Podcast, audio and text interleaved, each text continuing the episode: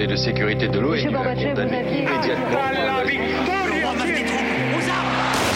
Vous n'avez pas, monsieur Mitterrand, le monopole du cœur. Moi j'ai vu Brady. Les présidents, ils sont pas pour nous. C'est moi Vous pensez tous que César est un con Comment ce groupe d'hommes peut décider pour des millions et des millions d'autres hommes 12, 11, 10, 9, ignition sequence start. Mesdames et messieurs, culture générale. Bonjour, bonjour à tous et bienvenue dans Culture 2000. Bonjour Marlène. Salut. Bonjour Léa. Salut Bonjour Yann. Salut Greg. Bonjour Jean-Baptiste. Bonjour Grégoire. Vous allez bien Oui Eh bien tant mieux parce qu'aujourd'hui dans Culture 2000 on va vous parler du pétrole. Alors si vous pensez qu'on presse des fossiles pour recueillir l'essence, eh bien vous vous trompez. Mais on va voir toute cette histoire ensemble. A priori c'est un sujet technique et on va voir que dans cet épisode euh, il y a beaucoup beaucoup de politique, euh, d'économie et on il va falloir se préparer et d'amour et, et aussi pas mal de magouilles. Euh, Qu'est-ce que ça vous évoque le pétrole Marlène Alors moi ça m'évoque euh, un film que j'ai vu il y a quelques années qui s'appelle There Will Be Blood, Ah, Ouais. qui est un bien. film de Paul Thomas Anderson et qui raconte justement le début des- de la recherche des puits de pétrole euh, aux États-Unis et c'est un film génial. Génial. Voilà. C'est bien trash, ouais. Léa Moi, ça me rappelle quand on se mettait derrière les pots d'échappement quand euh, on était gamin et là on ouvrait très grand nos poumons et on respirait à plein nez parce que ça sentait trop bon. Ouais, je comprends. Ouais, je te rejoins un peu là-dessus. Léa. Évidemment que non. Mais c'est marrant parce que ça m'évoque quasiment la même chose que Léa. Mais moi, c'était les odeurs. En fait, j'adorais dans les stations-service quand j'étais gamin. Parce que j'avais envie de me shooter à la pompe, quoi. Voilà. Ouais, à la pompe, je suis d'accord. Après, les pots d'échappement, c'est pas pareil. Non, ouais. Jean-Baptiste Euh, moi, ça me rappelle des petits souvenirs de baignade en Bretagne euh, après l'Erika où il y a des Ah ouais, ouais. noires. Oui, euh, c'est voilà. vrai, moi aussi, j'ai Souvenirs souvenir de marée noire. Euh, tout de suite, extra sonore. Aux États-Unis, les coal rollers, littéralement ceux qui roulent au charbon, vouent un véritable culte au diesel. Accros au coke, ils postent leurs exploits sur le net où on les voit se bidonner à enfumer le monde. Pour cracher cette fumée noire comme une pensée gothique, les coal rollers bidouillent leur moteur. Ce qui ressemble à une blague fumeuse est en train de devenir une forme d'activisme au pays de l'oncle Sam.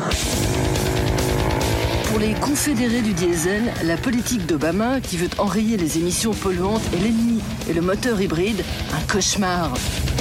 Plusieurs fois par an, les coal rollers se mettent au vert pour se livrer à des orgies de pistons comme ici au Mountain Madness, la montagne en folie. Bien à l'abri dans cette propriété privée, ils peuvent laisser s'exprimer leur pot d'échappement pas catalytique. Vous pour connaissez un ça. Les Non, coal ça rollers a l'air super. C'est génial. c'est des mecs qui ont des gros 4x4 et comme ils le ils, ils- ils modifient leur moteur quand ils appuient dessus. Et en fait, c'est une espèce de fumée énorme qui sort. Et, Non, euh, tu veux dire, ils modifient leur, euh, leur Euh, moteur on parle de la voix de fumé. cette Oh, mais c'est génial. impossible. c'est Trax. hein.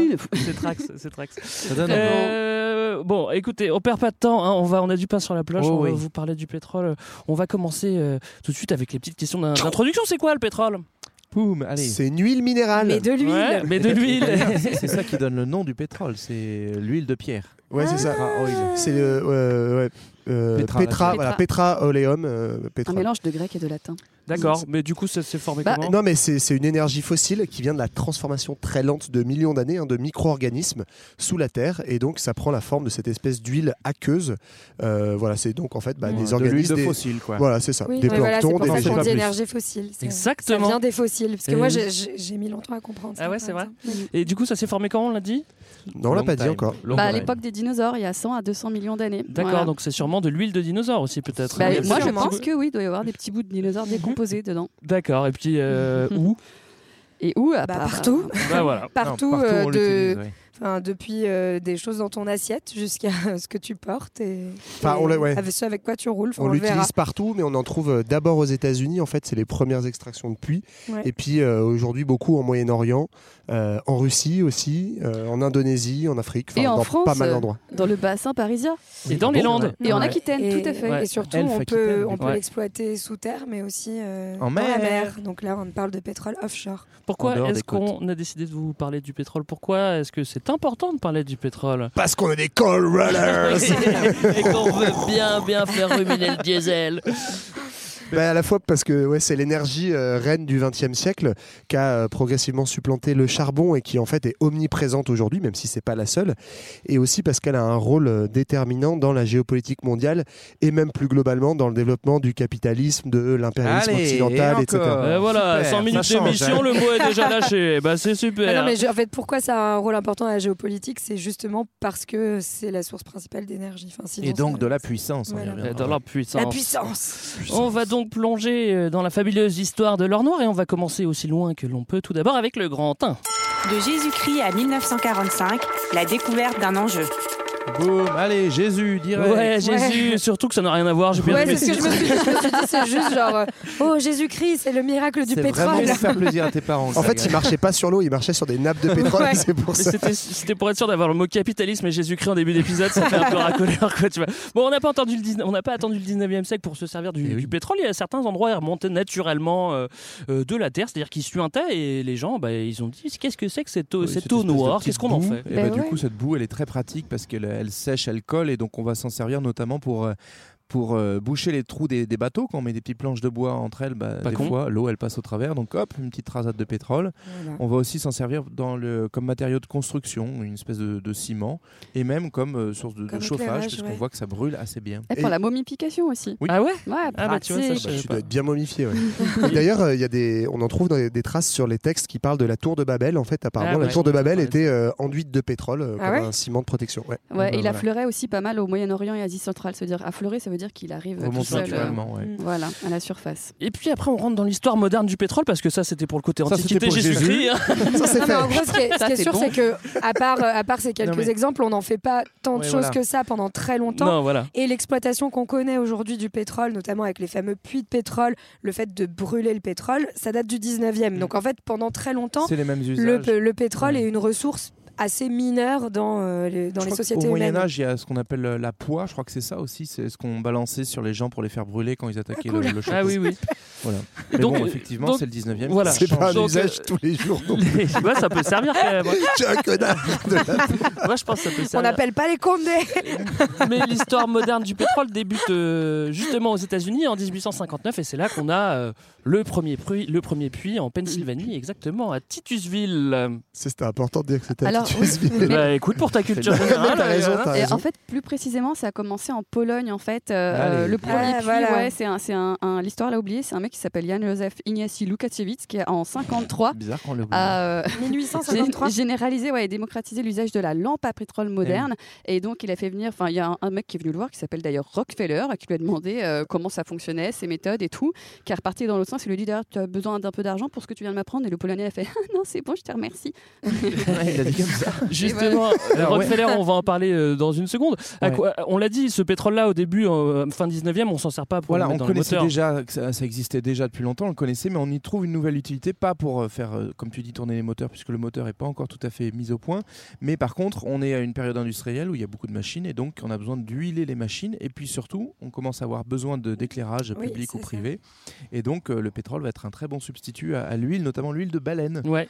Euh, puisqu'on Mhm. chassait la baleine notamment parce que dans sa tête, il y a, je crois, environ 3000 litres d'huile, donc c'est plutôt Mm. pas dégueu. Ah, mais il y en a beaucoup, ouais. Ça fait beaucoup, hein. C'est vu grand, la hein. taille d'une baleine Si je Et en fait. Je pense pas qu'il y ait 3000 C'est grand et c'est un peu con, donc il y a des- Oh, oh, oh, oh, oh. Eh, tu respectes les Tu baleines. respectes les baleines.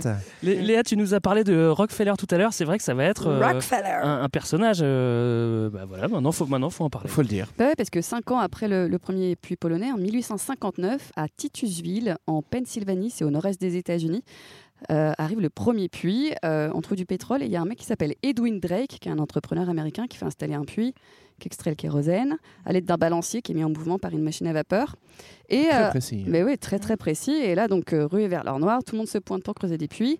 Euh, et euh, il y en a un qui, qui est plus fort que les autres, qui se dit que ça vaut vraiment plus le coup, qui est les plus autres, qui a- businessman. Qui a flairé la bonne affaire. Effectivement, c'est euh, Rockefeller qui, euh, en 1863, ose ce que les autres n'osaient pas faire et met de l'argent là-dedans. Il ouvre une raffinerie. Une raffinerie, c'est une usine de transformation du pétrole pour Mhm. Mais pouvoir ça, c'est un grand homme, tu vois, un mec qui Ah, ose, un Et mec qui entreprend un, Un peu. pauvre comme ça. Il en achète. Bah, il voit que ça marche. Il en achète une deuxième, puis trois, puis quatre, puis il devient vite euh, le plus grand En fait, ce qui raffineur va de faire le- la, la spécificité de Rockefeller, c'est qu'il va, euh, en fait, le- sortir le pétrole de l'artisanat. C'est-à-dire que globalement, faire un puits de pétrole, c'est pas très compliqué à cette époque-là où les réserves sont dans des nappes souterraines.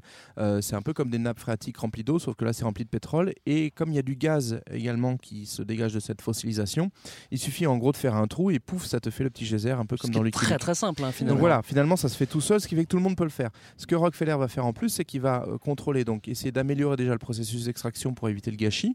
Et puis surtout, il va derrière donc mettre la main sur tout le processus de euh, cette boue noire, comment tu la transformes en truc utile, en huile que tu peux directement vendre aux usines. Mm, Et c'est comme ça qu'il va créer sa fortune, ce qui va lui permettre aussi de racheter des puits de pétrole et donc d'avoir assez vite, euh, pas un monopole, mais en tout Ouais. cas un empire pétrolier. Bah, on, fort. on- on dit Enfin, qu'ils fondent en fait ce qu'on appelle un trust hein, à l'époque, c'est-à-dire qu'en fait, ils- ils- donc en, en 1870, ils fondent la Standard Oil, donc qui est une des, la, première grande compagnie pétrolière. Et quelle compagnie? Euh, et donc c'est une énorme entreprise qui va dominer tout un secteur industriel, donc le secteur du pétrole, et qui en fait euh, a un, un monopole et qui va dicter sa loi finalement à toutes les entreprises du secteur et notamment euh, les prix. Mais ce, ce qu'il faut comprendre aussi, c'est qu'en fait, le pétrole se met pas à se développer par le génie d'un Rockefeller ou de mecs comme ça.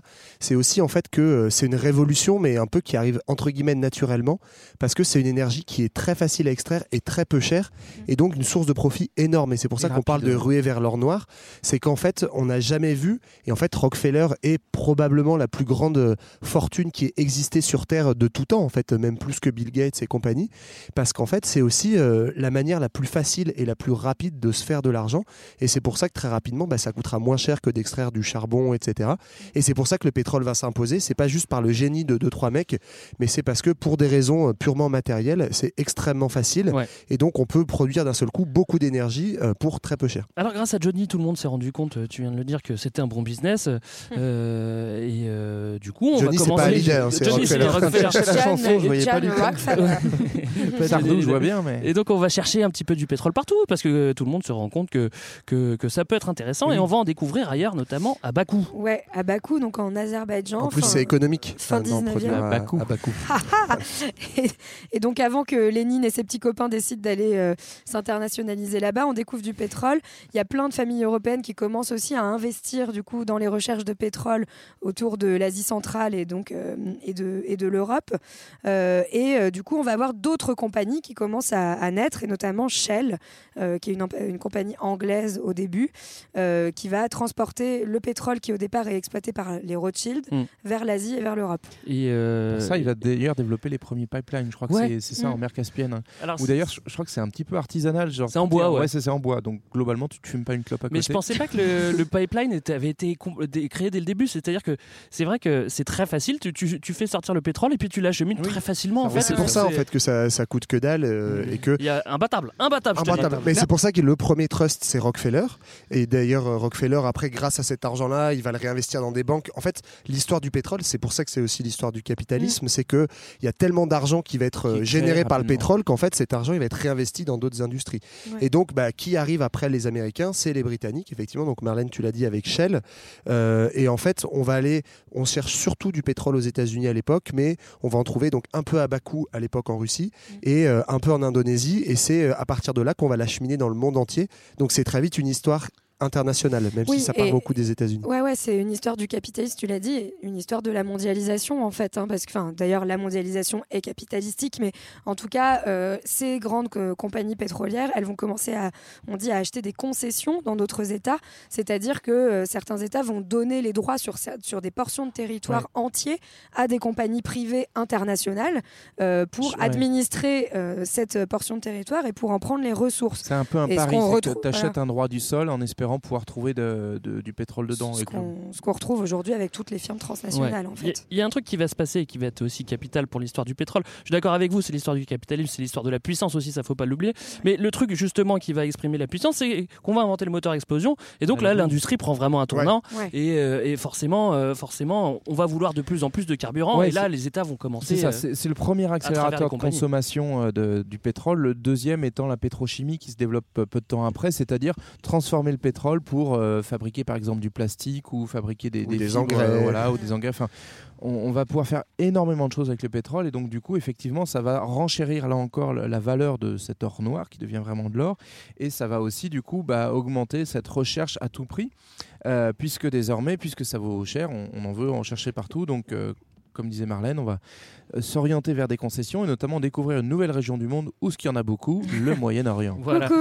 Il y a aussi un, un point, euh, un point de bascule, et euh, c'est quand les militaires se disent bah, en fait, on va peut-être arrêter avec le pétrole, on en a plus beaucoup, notamment les Anglais. Et c'est Le charbon. Le charbon, Oui, ouais. avec le charbon, et ils vont se dire bah, tiens, si on faisait passer nos bateaux au pétrole, ce serait pas con, on pourrait être beaucoup plus efficace, et en plus, euh, de toute Mais façon, on n'a plus de pétrole. C'est un vrai coup de poker à l'époque parce qu'en fait, euh, mine de rien, le charbon, c'est une ressource qui est locale, en tout cas surtout pour les Britanniques. Ouais. Ils ont beaucoup de mines de charbon. De euh, et effectivement, donc euh, à l'époque de la Première Guerre mondiale, grosso modo, ils se rendent compte euh, que, euh, bah, en fait, finalement, c'est beaucoup plus efficace comme énergie, que surtout, c'est plus efficace à acheminer. Donc, tu as moins besoin de stock de charbon, donc tu peux avoir des bateaux plus petits, plus rapides, mettre plus de troupes dessus. Et puis ils et peuvent aller tu- plus loin, ils sont Oui, plus autonomes, c'est les moteurs sont plus efficaces. Sauf qu'ils font ça avec une énergie qui n'est plus produite chez eux, mais euh, bah, à l'époque, pour eux, beaucoup oui, mais en qui est chez Perse. eux quand même. Bah, oui, mais chez- non, ça accélère leur, impériali- leur impérialisme. Oui, mais ce que je voulais dire, c'est qu'en fait, c'est un pari de ouf à l'époque de dire, en fait, on va chercher à l'autre bout du monde Mm. une énergie alors qu'on en a plein chez nous. Oui. Et c'est pour ça qu'ils vont prendre une certaine avance, notamment euh, maritime et militaire, euh, et notamment par rapport aux Français, parce que euh, eux, ils vont faire ce pari-là, alors que les Français vont dire, oh bah non, c'est bon, on a le charbon chez nous, on est peinard. Quoi. Non, et puis euh, c'est pour ça, encore une fois, qu'on retombe sur cette histoire de la mondialisation et de la division internationale du travail, puisque on va commencer à avoir cette idée de produire des choses avec des produits qui viennent du monde entier. Et comme tu le disais, Ouais. bah, de se dire, bah, l'énergie, je vais pas la chercher juste en bas de chez moi, je vais la chercher à l'autre bout de mon empire euh, et euh, la cheminer euh, ailleurs. C'est vrai que c'est- étrange, mais pourtant ça, ça va marcher. Euh, les Anglais vont créer l'Anglo-Persian Company, qu'on connaît aujourd'hui sous le nom de BP. Ouais. Et, et- et en fait, à en partir c'est-à-dire l'Iran Ouais. actuel. Absolument. Et c'est vrai que la découverte du pétrole au, Mo- au Moyen-Orient va pratiquement sceller instantanément l'avenir de la région parce que forcément, Bah, un- c'est la région la plus importante et personne ne va jamais vouloir la lâcher. Et, euh, Même si voilà. à l'époque, c'est surtout en Perse. hein. Les autres pays euh, du Moyen-Orient ne sont pas encore trop concernés. Là, Est-ce on est en gros au tout début du XXe siècle. Est-ce 1909. qu'on retourne voir euh, Johnny, Johnny Rockefeller euh, Qu'est-ce que ça se Bah, passe bien alors, pour lui? Johnny, ça, enfin, ça se passait plutôt bien, hein, on le dit, il a quand même monté euh, plein de banques, euh, il, est en train de faire fortune, mais euh, on- il a ce fameux euh, trust, hein, donc c'est-à-dire qu'il a, euh, en, en gros, il contrôle tout le business pétrolier, mais en 1890, il y a une loi antitrust qui passe aux États-Unis, et du coup, en gros, on lui explique qu'il va falloir qu'il arrête de tout contrôler, parce qu'on est quand même libéral aux États-Unis et qu'on croit à la concurrence, Ouais.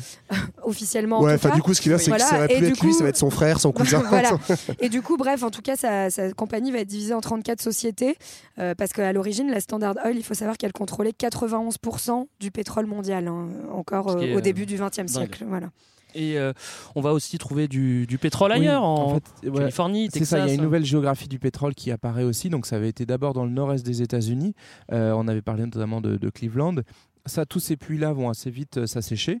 Et donc, du coup, il faut imaginer toute l'économie de- des petites villes euh, pionnières, euh, des, des petits, des petits brûleurs, des petits raffineurs artisanaux bah, qui va dépérir. Par contre, c'est aussi à ce moment-là, on va découvrir le vrai pétrole américain, notamment au Texas. Et donc, du coup, il y a une nouvelle ruée. Et cette fois-ci, plus rapidement encadrée par, euh, par les grandes entreprises. Mais il faut imaginer qu'avec tous ces petits producteurs, euh, les gens arrivent, enfin c'est vous, moi, euh, on fait euh, des petits trous dans la terre. C'est on pas moi, cuit, Ah, moi, j'ai rien fait. on, hein. on repart derrière. Et en fait, ça veut dire que c'est devenu un gruyère Ouais. aussi, les États-Unis, Ouais. dès ce moment-là. quoi. Mais Ouais. si je peux me permettre, on le verra plus tard, c'est exactement ce qui se passe en ce moment avec le pétrole bitumineux aux États-Unis, Mhm. où les gens euh, vont le chercher euh, sur leur terrain en bas de chez eux. Quoi. Alors, Voilà. on est à l'aube de la Première Guerre mondiale, on a commencé à utiliser les moteurs, et là c'est vrai que les, les militaires, c'est visionnaire, hein, eh ben, ils vont pas gêner pour utiliser cette source d'énergie qui va leur donner beaucoup de puissance. Et, euh, Avec les chars. Ouais, les chars par exemple, et, euh, Les blindés. et puis l'aviation, oui. et même euh, les taxis de la Marne, hein, c'est Ouais. hein, Ouais, tu vois, ouais, si t'as pas de vois, ça, ils n'avaient pas prévu. hein, le, le coup de Ouais. pied. tu, tu sens que c'est un peu de la débrouille quand même. Ah, je connais un, mec, bon, mon cousin, il est, il est chauffeur les de taxi. taxis. Il peut peut-être vous déposer trois gars. Non, mais effectivement, la Première Guerre mondiale marque une rupture. Ça reste une guerre d'infanterie et donc de tranchées, etc., etc.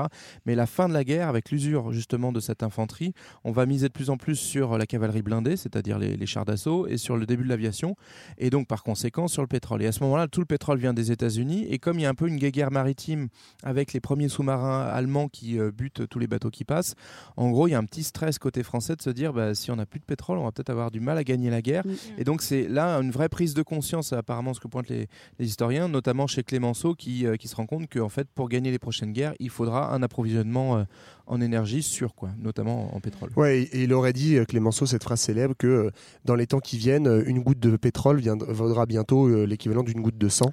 Alors qu'en Bien, fait, ça beau vaut plus. programme. Alors qu'en fait, ça vaut beaucoup plus. Euh, fin de la première guerre, on vous parle tout le temps des accords Sykes-Picot. Ça, oui, c'est vraiment. parce qu'ils sont vraiment déterminants en fait. Ouais. C'est les Français et les Anglais qui se partagent le Moyen-Orient Ouais, et voilà. en fait le reste de l'Empire ottoman. hein. Alors, Euh, et Mais là, on va vous parler de la ligne rouge. C'est pas tout à fait le même. Oui, euh, Oh. oui, oui, mais en tout cas, enfin, l'idée c'est de récupérer en grande partie les, re- les- les certaines ressources et en partie les Voilà. ressources. Donc, il faut juste expliquer- 1916, Donc l'Empire ottoman, c'est un ennemi de la France et de l'Angleterre dans la guerre. Et donc les Anglais et les Français, ces grands visionnaires, se disent quand on aura buté la- les Boches et les Ottomans, Qu'est-ce qu'on va faire de tout ça Qu'est-ce qu'on Ouais. fait de ce beau gâteau? Et donc, du coup, euh, dans cet accord Sykes-Picot, ils se mettent d'accord sur les zones d'influence données aux Britanniques et aux Français. Donc, euh, dans les provinces arabes, donc l'actuelle Syrie, Irak, euh, Palestine. C'est aussi au même moment qu'ils promettent Liban. des États indépendants à tout le monde, Voilà. histoire de bien foutre la merde. Et donc, du coup, c'est euh, dans, dans ce partage-là, les Anglais ils vont surtout regarder où sont les champs de pétrole et ils vont mettre du coup la main sur l'Irak en se disant là, il y a un gros potentiel. Et c'est on là ouais, où ils vont notamment bien niquer les Français en partie sur cette question du pétrole, parce que les Français s'en désintéressant un peu plus, les Français prennent la Roure en Allemagne où il y a beaucoup de charbon. Parce qu'ils sont à la pointe de la modernité. Et donc les Britanniques leur disent ouais, allez-y, prenez la, la Roure, nous on va prendre l'Irak, là, ce bout de terre euh, aride où il y a Ouais. rien. Et, en Et fait, des peuples bah, sous-développés. voilà. c'est pas grave. Après, ils ont quand même un accord. Donc, comme je disais, la ligne rouge, c'est-à-dire qu'on fait, on, on trace une ligne. Tu vois, euh, Sykes-Picot, c'est des droites. Euh, la ligne Non, rouge, c'est plutôt genre de un cercle. frontière, quoi. Ouais. C'est une aire dans la- au sein de Ouais. laquelle on va chercher du pétrole, quoi. C'est une aire dans laquelle on va chercher du pétrole, mais où on se dit, On on, se le partage et on n'a pas le droit de l'exploiter indépendamment. Euh, C'est-à-dire, c'est un accord entre les gagnants. Quoi. Et c'est un peu le début en fait du néocolonialisme, enfin ou de l'impérialisme, c'est-à-dire que on n'est plus comme à la fin du 19e sur euh, des colonies directement politiques où on prend possession d'un pays, mais en fait on- c'est des aires d'influence, surtout pour le déploiement des entreprises privées. Ouais. Et ça en fait c'est vraiment, euh, bah, pour le coup l'histoire du pétrole montre bien ce changement d'époque où en fait les États sont au service de leurs entreprises, Standard Oil, euh, BP, Shell, Dutch etc. Shell, ouais. Et, Et- en fait c'est les entreprises qui sur place vont exploiter les richesses euh, naturelles des pays. Et donc, du coup, c'est assez marrant. Il y a un deal, c'est très propre, quoi. C'est très civilisé, on se met d'accord. Et en Mais gros, oui, chacun il y, a des Anglais- carte. il y a des Anglais quand même. Voilà, hein. c'est ça. Donc c'est organisé. Et Donc euh, chacune de- des grandes compagnies qui derrière euh, représentent un État, donc euh, la Dutch Shell, euh, la BP pour l'Angleterre, CFP, donc qui deviendra Total pour la France, plus des Compagnie compagnies américaines. du pétrole. Du pétrole. Et donc ils, se- ils se donnent chacun une part du gâteau équivalente. Et en gros, on se met d'accord. euh, S'il y a un nouveau gisement, on le partage équitablement. Donc c'est hyper beau, fraternel, euh, presque communiste. Oui. Euh, Oui. Et- et-. Et justement, la transition est toute trouvée parce qu'on on a passé la fin de la guerre. Il s'est passé un Et truc. qu'est-ce au- qui s'est passé Et Bah, il y tru- Il y a les Ruskov et les Soviétiques qui sont arrivés. Et Bakou, bah, ce serait pas passé un petit peu là-bas Bah, ouais, c'est ça. C'est un autre exemple en fait de gâteau euh, pour lequel on se bat, c'est que bah, à Bakou, donc aujourd'hui en Azerbaïdjan, il y a beaucoup de pétrole et euh, les armées rouges foncent sur, euh, enfin l'armée rouge fonce sur Bakou pour récupérer la région où il y a beaucoup de tsaristes, d'armées blanches, mais il y a aussi beaucoup de pétrole. Et donc, bah, toujours pareil, les Français, les Britanniques vont soutenir Mordicus, l'armée blanche, pour garder Bakou, et puis ils vont perdre. Et énorme victoire stratégique des Soviétiques qui vont mettre la main sur le pétrole et donc vont être relativement autonomes de manière énergétique, ce qui est, on le rappelle, déterminant pour ensuite déployer la puissance de ton pays. Quoi. Oui, et juste euh, pour dire que Bakou, parce qu'on en parle en disant que c'est en Azerbaïdjan, mais en fait, ça appartenait déjà à la Russie à l'époque, Oui, euh, oui. juste pour Ouais, ouais. mettre euh, le truc au clair. D'accord. Euh, on trouve du pétrole ailleurs, là, évidemment. euh, euh, quand on pense pétrole aujourd'hui, on pense Venezuela, euh, Ouais. Mexique aussi, il y a beaucoup de Bah, On commence à en trouver un peu partout, quoi. Et Ouais. donc du coup, on est dans des aires d'influence. Par exemple, tu disais Venezuela, Mexique. On est dans la, selon la doctrine Monroe américaine, on est dans leur aire d'influence. Donc ils Mhm. vont peser même la chasse gardée. la chasse gardée. Il voilà. commence à avoir beaucoup d'air d'influence quand même. Et donc en gros, dès qu'on trouve des trucs intéressants, ils mettent leur nez dedans et ils s'a- s'arrogent une part du gâteau. Donc toujours le principe des concessions. On donne un gros bifton à l'État local euh, ou au Enfin, pire à l'opposant. Euh, pour qu'il pour qu'il nous laisse tranquillement forer et en fait derrière c'est des milliers et des milliers de gros biftons qu'on se garde ça. Alors je suis content parce qu'on attaque une histoire qui m'avait euh, passionné Ah quand ouais. je l'avais découverte à l'époque. Et c'est un petit peu du complot. euh, Et, et- et on va parler d'une espèce de mafia, une, une- presque une société secrète, hein, un Mhm. complot, voilà, un complot économique, et qui s'appelle le cartel des sept sœurs. C'est qui? Le cartel des sept sœurs Comment ça Vas-y, raconte. Comment euh, ça s'est passé Marlène. Moi, je veux, je veux juste raconter que, euh, planter le décor, en fait. Euh, on est euh, en Écosse, Ouais. dans un château. Ouais. Donc, vous voyez, c'est un peu sombre, etc. Et on se dit, tiens, si on faisait une partie de chasse, mais de pas n'importe quel animal, du coq de bruyère. Ouais. Mais euh, ça réunit qui en fait? Qui, Ouais, va, ça qui est qui important. va chasser le coq euh, de bruyère? Et bah, c'est tout simplement les dirigeants de Shell, de l'Anglo-Persian Company, c'est-à-dire BP, et de Standard Oil. Il n'y a pas Total là. hein, euh, Voilà. Les Français sont pas non, là. les Français sont pas là. Au début, ils sont trois. Au ouais. début, ils sont trois, donc c'est-à-dire les trois plus grandes compagnies pétrolières du monde. On est en 1928 et on fait une petite partie de chasse dans laquelle on ne va pas parler que de coq. Non. Effectivement, l'objectif, c'est de se partager les zones d'exploitation du pétrole, mais, son- mais aussi son transport et sa distribution en accident, en faisant des accords de prix. Et, euh, Et de plus faire la guerre entre compagnies. Voilà, C'est-à-dire, on va dire, exactement. on, on va se débrouiller ensemble. pour. euh, quoi. voilà. Et puis bientôt, il y a d'autres boîtes anglo-saxonnes qui rejoignent le cartel, donc Chevron, Texaco, Exxon, Gulf Off, euh, Ouais. Gulf Oil, hyper dur à dire. Et euh, donc voilà, ça, c'est Ça fait- c'est les Bah, en fait, c'est euh, déjà proprement illégal. Et en fait, c'est vraiment l'idée de se dire plutôt que de faire la concurrence qui va faire baisser les prix oui. et en plus qui risque de nous affaiblir auprès des pays en fait dans lesquels on va chercher ces ressources parce que aucune de ces sept compagnies évidemment hein, n'est de nationalité des pays dans lesquels Non, il y a en le pétrole. fait, il y a deux compagnies anglaises et, et cinq compagnies Ouais, américaines. C'est hein, vraiment le plus bel exemple vraiment d'impérialisme économique, c'est-à-dire cette compagnie des euh, deux plus grosses puissances mondiales qui décident de se partager le gâteau et donc en fait de spolier les ressources de pays euh, sans Ouais. demander l'avis de ces pays, Et- en se mettant d'accord sur les prix et surtout sur des profits immenses. Du coup. Et, attends, Et et, en donc- oubliant la France aussi. Hein. Oui. N'oublions pas. Oui, oui. Non, non, mais en- et, et aussi, c'est un très bel exemple de, euh, de pays qui se disent ultra-libéraux, qui vont en fait euh, faire des entorses au libéralisme qu'ils prônent tant euh, tout le temps. C'est un peu comme Euh, Bouygues, pour- SFR et Orange, Non, mais, mais, enfin, avec c'est- plus de fric. vraiment ça, quoi, de la libre concurrence, etc., et qui se mettent d'accord sur les prix. Ouais, euh, D'autant plus que c'est des entreprises qui sont très très puissantes, donc qui ont aussi des moyens d'influence avec beaucoup d'argent. C'est-à-dire que c'est pas, c'est très facile de faire un pot de vin, c'est très facile d'influencer, ouais, certaines de ont même des, des groupes. Je crois de- qu'ils dépensent sans compter. Ah hein. Mais certaines ont même des, des offices de surveillance et, de, et des, et des services secrets. En fait, on l'avait vu sur la France-Afrique avec Ouais. Total et tout. Enfin, c'est carrément des mini bureaux politiques à l'intérieur de ces boîtes. quoi. Et c'est vrai qu'on est toujours très proche aussi des intérêts des États, parce que les États se, se- se replacent un petit peu, se, se reposent un peu sur ces compagnies. Mais forcément, c'est aussi les intérêts des États derrière. Donc les Américains, évidemment, se reposent sur leurs compagnies pétrolières. Donc en fait, tout ça, Et c'est lié. sur- Je vous le dis, c'est des. Et c'est puis des- quand tu regardes les personnalités, en fait, on, on en reparlera peut-être après, la, dans la deuxième moitié du XXe siècle, mais c'est aussi les mêmes personnels, en fait, les personnels politiques, par exemple aux États-Unis, du fait du, du fonctionnement démocratique où il faut avoir beaucoup de sous pour être candidat à la présidence, ben, euh, c'est mieux quand tu viens d'une famille qui a un peu de pétrole ou qui. Genre les Bush C'est un exemple. Alors, on vous a parlé de la Première Guerre mondiale tout à l'heure et de l'importance du pétrole. Et ben dans la deuxième, bah, rassurez-vous, ça va être encore pire, évidemment. On a encore plus besoin de pétrole. Et euh, il se trouve que les trois pays agresseurs, c'est-à-dire euh, l'Allemagne, le Japon et l'Italie, bah, ils n'ont pas trop de pétrole.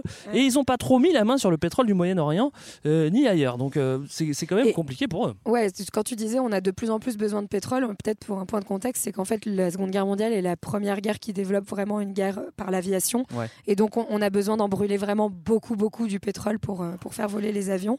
Euh, et du coup, au départ, ces, ces trois pays euh, donc de l'Axe hein, euh, vont essayer de développer euh, du pétrole enfin, en le synthétisant, hein, si j'ai À bien partir du compris. charbon, ouais. Voilà, à partir du charbon, mais euh, ils n'en pas produisent pas, en quoi. quantité suffisante et voilà, pas de bonne qualité. Donc, Et ben, ouais, ben, du coup, en fait, c'est marrant parce qu'on va pas faire toute l'histoire de la Seconde Guerre mondiale, mais il y a deux, trois points chauds de cette guerre qui sont vraiment liés à des enjeux de mainmise sur les énergies. ouais. Il y a au moins deux points. Il y a la bataille de Stalingrad et euh, Pearl Harbor. Mm. Stalingrad, en gros, c'est euh, les Allemands qui ont besoin de pétrole et veulent en fait ouvrir un front vers l'est. Donc ils attaquent euh, celui qui était leur allié normalement, l'URSS, pour aller récupérer des, des réserves de pétrole. Ça marchera pas très bien. Bakou, Et encore une fois. à Bakou, voilà. Ils Et puis, bloqués euh, à Stalingrad, qui est sur la route du, du Bakou. Caucase. c'est ça. Et ça s'appelle le plan Gertrude. Ah, c'est Ah. joli. En même temps, un plan ça comme ça, ouais, c'était compliqué.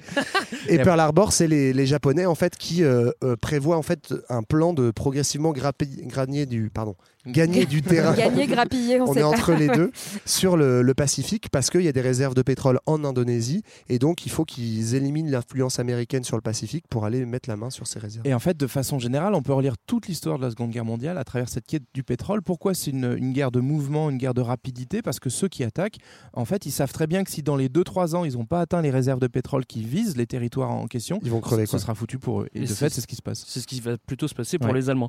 Et pour Euh, les Japonais aussi. Pour les Japonais aussi. Euh, et puis euh, ceux qui vont pointer le bout de leur nez pour libérer l'Europe, bah, ce sont les Américains. Et puis comme ça, ils vont, Eh comme on le sait, ils vont pas pas venir là, hein. les mains vides. Ils vont pas venir les mains dans les poches. Et ils vont venir avec un maximum de moteurs et aussi de l'énergie. Et ça, c'est euh, ça, c'est ça, c'est un plan qui est. Je connaissais pas du tout cette histoire. C'est c'est assez intéressant. C'est-à-dire que pour le débarquement, en fait, ils vont stocker du pétrole en Angleterre. Et au moment où on va débarquer les les les, les chars, et, Ouais. etc. On va tirer un pipeline encore une fois à la mobile. Ouais, non, mais c'est- incroyable. Jusqu'à jusqu'à Et qui jusqu'à- font avancer au fur et à mesure avec l'armée, quoi. Ouais. Enfin, Ouais, au comme fur et à ça, ils mesure sont- de l'avancée vers l'Allemagne. Et c'est ça qui fait aussi la puissance militaire américaine. Ouais. C'est leur, leur puissance logistique euh, dans, dans cette deuxième moitié de la Seconde Guerre mondiale. Et ben moi je dis chapeau. hein, Chapeau bas. hein. Alors on s'enflamme, on parle de complot, de guerre, de géopolitique, de stratégie, mais je pense qu'il est temps de faire un petit point technique parce qu'on vous a pas parlé de. On vous a dit comment on sortait le, le pétrole, comment, comment, comment on pouvait l'extraire. On a vu comment on le transportait par les pipelines, après les supertankers, etc. Mais on n'a pas vu comment on raffinait du pétrole. Comment est-ce qu'on raffine du pétrole? Bah, c'est très simple. Tu prends une grosse casserole. faire un bon vin. Voilà. Ouais, c'est ça. Non, une bonne eau de vie, pardon. Ouais, c'est ça, une- un bon cognac. Ça donne la même énergie, je crois. Donc oui. du coup, ouais, c'est le principe de la, de la distillation. Euh, donc en, en gros, le principe de base, c'est de faire chauffer, faire chauffer la, la boue pour que se détachent les différentes couches de sédiments et donc on récupère celles qui sont les plus utiles. Euh, tu as peut-être un tableau de chiffrés, Léa. Mais tout à fait. Donc, en fait, il y a différents hydrocarbures dans le pétrole, donc des plus légers aux plus lourds, ou des plus lourds en bas aux plus légers en haut. Et euh, on les récupère grâce notamment au principe de la condensation sur les parois des cuves, Mm. dans, la- dans les raffineries. Euh, et donc voilà, ça permet, comme disait JB, de fabriquer différents types d'hydrocarbures en fonction des besoins. Qu'est-ce qu'on a, Euh, a comme type Bah, dans les légers, il y a du gaz d'abord, donc du méthane, du propane qui servent à, à chauffer à la production euh, d'eau chaude. Euh, ensuite, C'est il ce qu'on les- met dans les, euh, Dans c'est les le GPL, c'est ce qu'on ouais. met dans les briquets. dans les briquets, ouais. ouais. D'ailleurs, anecdote, je ne sais pas si vous avez vu des images de, de, de raffinerie, mais des fois on voit une flamme qui brûle. Et en fait, c'est que parfois ce gaz, euh, ce, ce gaz Il liquéfié, est trop volatile. euh. c'est pas qu'il est trop volatile, mais on sait, on sait pas comment l'emmener, on sait Oui, pas quoi on en le faire, alors on le crame. Voilà, c'est vraiment hein. Ouais, c'est vraiment gâcher euh, l'énergie qui Ah ouais, sort ouais, tout ouais. juste. C'est bon, vas-y, ça, ça, ça- Oui. En fait, c'est que c'est pas Aussi, rentable. par Voilà. sécurité, je pense. euh, Par sécurité, mais parfois effectivement, c'est en fait c'est volatile. En fait, on, on le stocke, c'est plus dur à stocker et ça, euh, ça rapporte pas beaucoup d'argent, donc on le crame sur place, quoi. C'est- plus Voilà. simple. D'ailleurs, il y, a- y beaucoup de pompiers hein, dans les raffineries et c'est très important. Je veux Bah, le dire, parce que j'imagine, ça ouais. brûle beaucoup aussi. voilà, ensuite, il y a l'essence qui sert évidemment de carburant pour les voitures, mais aussi en pétrochimie pour fabriquer du plastique, par exemple. Il y a le kérosène pour les avions, le gasoil. Donc, Donc et là, plus on avance dans cette liste-là, plus le pétrole euh, distillé est lourd. Et en lourd, fait. voilà. Et Le en fait, fuel- plus il, il est brûlé à, à très haute température. en Ouais. fait. Le, le fuel qui est utilisé dans les chaudières, euh, qu'on utilisait beaucoup au début, hein, de- au début du XXe siècle, et le bitume qui sert notamment à, à fabriquer euh, des routes. Et en fait, ce qui est intéressant, c'est qu'on adapte la production aux besoins des consommateurs. Donc, par exemple, aujourd'hui, on produit plus d'essence et moins de fuel, mais tout ça à partir du même pétrole. Ouais. Voilà, on peut Et changer. aussi un truc intéressant moi que j'avais pas compris et que j'ai vu en bossant le sujet, c'est que en fait parce qu'on pourrait très bien faire fonctionner euh, des moteurs de voitures ou d'avions avec euh, du pétrole brut en soi, Ouais. mais le problème en fait c'est que c'est pas standardisé, c'est on dit le pétrole, mais en fait selon la provenance c'est des pétroles avec des compositions ultra différentes en hydrocarbures et donc c'est pour ça qu'on aussi qu'on le distille, c'est pour purifier euh, et pour répondre à des besoins de consommation standardisés. Toutes les voitures ont besoin de la même essence composée avec la même euh, les mêmes même hydrocarbures en même quantité, donc tu peux pas te permettre de mettre euh, un brut qui vient d'Irak et un brut qui vient des États-Unis. C'est les Russes qui se sont fait engueuler récemment parce qu'ils avaient balancé du, du pétrole pas très bien raffiné, un peu dégueu, et donc du coup. C'est pas leur genre. euh, Ils avaient mis du c'est comme si tu mets du diesel dans ta voiture à essence. Quoi. Exactement, ça Ouais. crale. Voilà, notre première partie est terminée. On a déjà balayé pas mal de choses. On va faire une petite pause musicale, DJ. Je- J'espère que tu vas me faire rêver, que tu vas m'emmener au Moyen-Orient. Je sais pas, fais-moi rêver. Ouais, je vais t'emmener vraiment très loin en Orient, mais une fois n'est pas coutume, je vais faire un petit hommage à, à nos copains de 2 heures de perdu. Je vais présenter ma chanson par un de ses commentaires YouTube. Ah, Merci pour cette chanson. Petit Mich par la taille, mais grand homme avec des C3 points pour toutes ces chansons. Oh, je sais. Oh. Pardon d'avance donc pour ce cocktail de chauvinisme, de racisme et de machisme. Tout de suite, c'est Michel Sardou. merci, merci. Ils ont le pétrole, mais ils n'ont que ça. On a le bon vin, on a le bon pain, etc. Ils ont le pétrole, mais c'est tout. On a les cailloux, on a les bijoux, on a les bignous.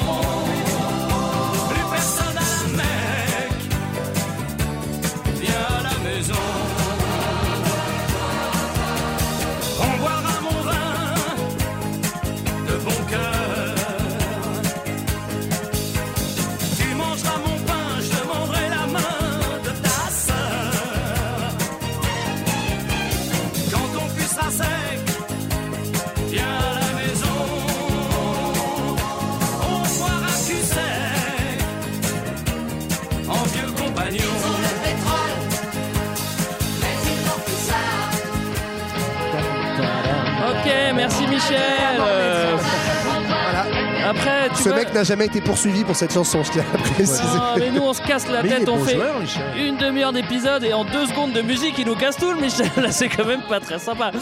Bon, Oui. dans la première partie, nous on a découvert l'or noir. On a vu qu'il avait euh, pas fallu beaucoup de temps avant que son exploitation devienne un, un gros business, qu'on le mette bravo. dans des avions, des tanks, des voitures et toutes sortes de machines pour gagner en puissance. On a vu ensuite que les USA, l'Angleterre et parfois même la France étaient organisés pour avoir un accès facilité au pétrole. On attaque maintenant le grand 2 et il va être bien politique. De 1945 à aujourd'hui, compagnie pétrolière versus pays producteur. La guerre est terminée, on est toujours content quand ça arrive et pour, fêter ça, on va trinquer au pétrole euh, Bah parce oui. qu'on va en utiliser de plus en plus, mais ça c'est crescendo depuis le début. hein. Bah là, ouais, mais on entre vraiment euh, dans euh, la fameuse période des 30 glorieuses, bref, appelée comme ça a posteriori. Mais en tout cas, le- dans- surtout, on est à la fin de la guerre, tout est détruit et du coup, il faut reconstruire. Et pour ça, on va avoir besoin de beaucoup d'énergie. On est au moment de la transformation de l'agriculture qui se motorise de plus en plus. Ouais. On, a, on, industrialise à mort partout. Enfin bref, on est, on est dans un moment où on a besoin de plus en plus de pétrole et aussi euh, avec l'essor de la consommation. euh, Et le plastique, et en fait. voilà, ouais. avec le le plastique. plastique et l'agriculture, tu l'as dit, avec toute la pétrochimie, en fait, euh, les engrais, les pesticides et tout ça, tout ça, c'est que du pétrole. Et donc, euh, en plus de. Il y a une première révolution, euh, on l'avait dit tout à l'heure, c'est euh, le moteur explosion avec la voiture. La deuxième euh, révolution pour le pétrole, c'est effectivement euh, cette après-guerre, où là, du coup, bah, la, la demande explose. Et là, vraiment, euh, ça devient, euh, ça devient euh, la, la guerre pour aller chercher son petit pétrole. Quoi.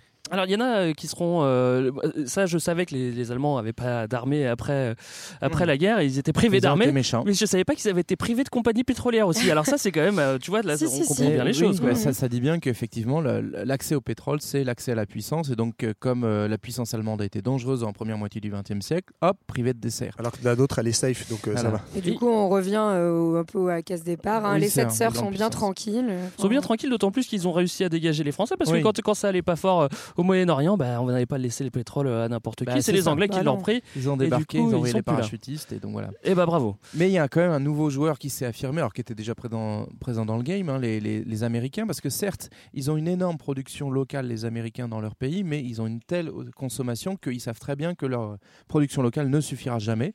Et donc, du coup, ils se cherchent un nouveau copain, et ça, ce copain, il vaut, il vaut de l'or. C'est l'ami Abdelaziz Al Saoud, le roi d'Arabie Saoudite.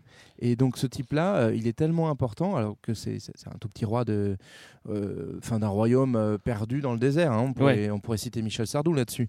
Euh, pourtant, pas. en 45, quand Roosevelt revient d'Yalta, donc cette conférence où il va rencontrer Staline et, et, euh, et Churchill pour euh, réfléchir à l'après-guerre, il prend quand même un petit détour pour passer par euh, le canal de Suez et convoquer euh, le petit roi Saoud Ça sur c'est dingue hein, parce que Ouais. c'est sur le chemin du retour. C'est ça. Et il fait un petit stop sur un bateau qui s'appelle le Quincy. Ça donnait le pacte de Quincy. En gros, les Ricains accordent leur protection à ce, à ce royaume arabe qui a aucun copain parce qu'il s'est- construit par opposition à tous ses voisins. Et en échange de cette protection, il y a un, un full access euh, au pétrole saoudien pour, euh, pour les Ricains. Johan? Et donc en fait, c'est à ce moment-là qu'on euh, crée l'Aramco, qui est donc l'Arabian American Petrol Company, qui est en fait euh, bah, cette compagnie où euh, les Américains arrosent de dollars euh, le royaume saoudien pour ensuite pouvoir en extraire le pétrole. Et ce qui est très Ouais, marrant quand concession même ouais. de, euh, dans, dans cette concession, c'est que c'est le symbole ultime en fait de, du cynisme de l'impérialisme, puisqu'on est quand même sur un des régimes les plus autoritaires et les moins démocratiques de la planète. Je vois pas de quoi tu Et parles. en fait, c'est un des plus grands alliés, toujours aujourd'hui, hein, et malgré les Oui. scandales répétés de l'Arabie Saoudite, des Américains, grâce à cette C'était un accord pour 60 ans euh, et que, que George Bush Jr. a renouvelé en 2005. euh, George Bush Jr. qui a fait sa fortune sur le pétrole. Après, c'est euh, L'Arabie Saoudite devient le nouveau meilleur ami. Donc, tu vois, Ouais, après, ouais. quand tu crées des relations de nouveaux meilleurs amis, ça peut durer très longtemps.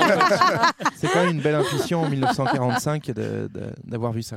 C'est vrai. Alors, on utilise euh, du pétrole à gogo et euh, on va utiliser le pétrole saoudien. Bah, c'est parfait. Bah, moi, je dis, on n'a qu'à faire le plein de kérosène et puis prendre un avion tout de suite pour aller à Veracruz.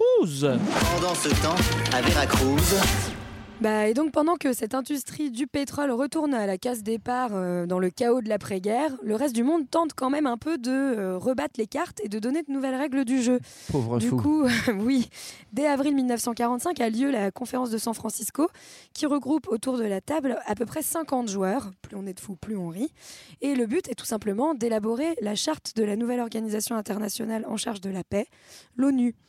Cette charte de San Francisco proclame les droits de l'homme, l'égalité des hommes et des femmes, la liberté, la tolérance, la garantie de la paix, voilà, plein de belles choses. que des trucs qui valent pas un seul baril. Et ces principes seront suivis quelques années après, en 1948, par l'adoption de la Déclaration universelle des droits de l'homme, mais aussi par la création de différentes agences de l'ONU qui ont pour mission d'œuvrer pour, le- pour la paix et le développement.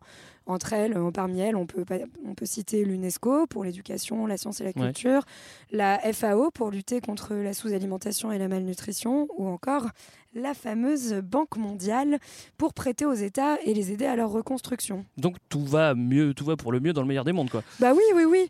On est loin des trusts, des cartels et des autres euh, alliances douteuses. Mais, mais, mais, mais, mais, c'est Mais. sans compter euh, au sein même de cette belle ONU sur la création d'un nouveau type de club appelé le Conseil de sécurité, club très très sélect des vainqueurs et pseudo-vainqueurs, hein, je vous laisse deviner de qui je parle, Mm. de la Seconde Guerre mondiale, qui sont là pour protéger tous les hommes et toutes les femmes de la planète et aussi tous leurs intérêts. Game over. Game over. Euh, on retourne euh, au Moyen-Orient. On a vu que le nouveau meilleur ami des États-Unis, c'était l'Arabie Saoudite. Et ben, il y a un nouveau meilleur ennemi Oui. qui pointe son nez. Bah, ça sera l'Iran. On va comprendre pourquoi. Ce qui est drôle, c'est que finalement, les choses changent pas trop, trop. hein. Tu l'as dit tout à l'heure. Pourquoi est-ce qu'on en veut aux, Iraniens? Et ben, parce qu'ils font un peu trop les ils sont malins, pas tout simplement. hein. Ouais, ils sont un peu, ils, ils prennent un peu la confiance les Iraniens dans ce contexte post-seconde guerre mondiale où on commence à parler un peu de décolonisation, de d'indépendance, etc. Et euh, en 1951, on a en Iran un monsieur qui est élu premier ministre, c'est Mossadegh. Je sais pas si on le dit comme ça, mais Je crois que oui, hein. Et Mossadegh, il est justement deg parce que la principale richesse de son pays, le pétrole, bah, c'est aux mains des étrangers, donc des Américains, des Anglais, et il décide de, de faire un move assez audacieux, c'est de nationaliser le pétrole. Et sauf que Ouh là là là les là Anglais, là ça leur plaît pas beaucoup du tout. Oui, parce que c'est eux qui avaient les pieds dedans avec euh, l'anglo Oui. euh, La BP, Persian, ouais. voilà, la Voilà. BP qui était présente. Et du coup, ils vont carrément porter plainte à la Cour internationale, à la. Monsieur, Cour internationale qui a été mise en place avec l'ONU, etc. Attention. Qu'est-ce qu'ils disent? Excusez-moi, le pétrole Ils qu'on vole c'est aux nos Iraniens. ressources, hein. Ils nous ont volé notre. C'est pas normal. voilà. Sauf que les, les, les British, ils sont un peu dans la merde parce que c'est l'époque quand même post-seconde guerre mondiale, comme on l'a dit. guerre froide. Les États-Unis, voilà, commencent à dire, bah oui, les droits des peuples à disposer d'eux-mêmes, euh, les colonies, on est contre, donc ils lâchent les Anglais. L'URSS, euh, pareil, euh, sur un discours anti-impérialiste, donc ils lâchent les Anglais.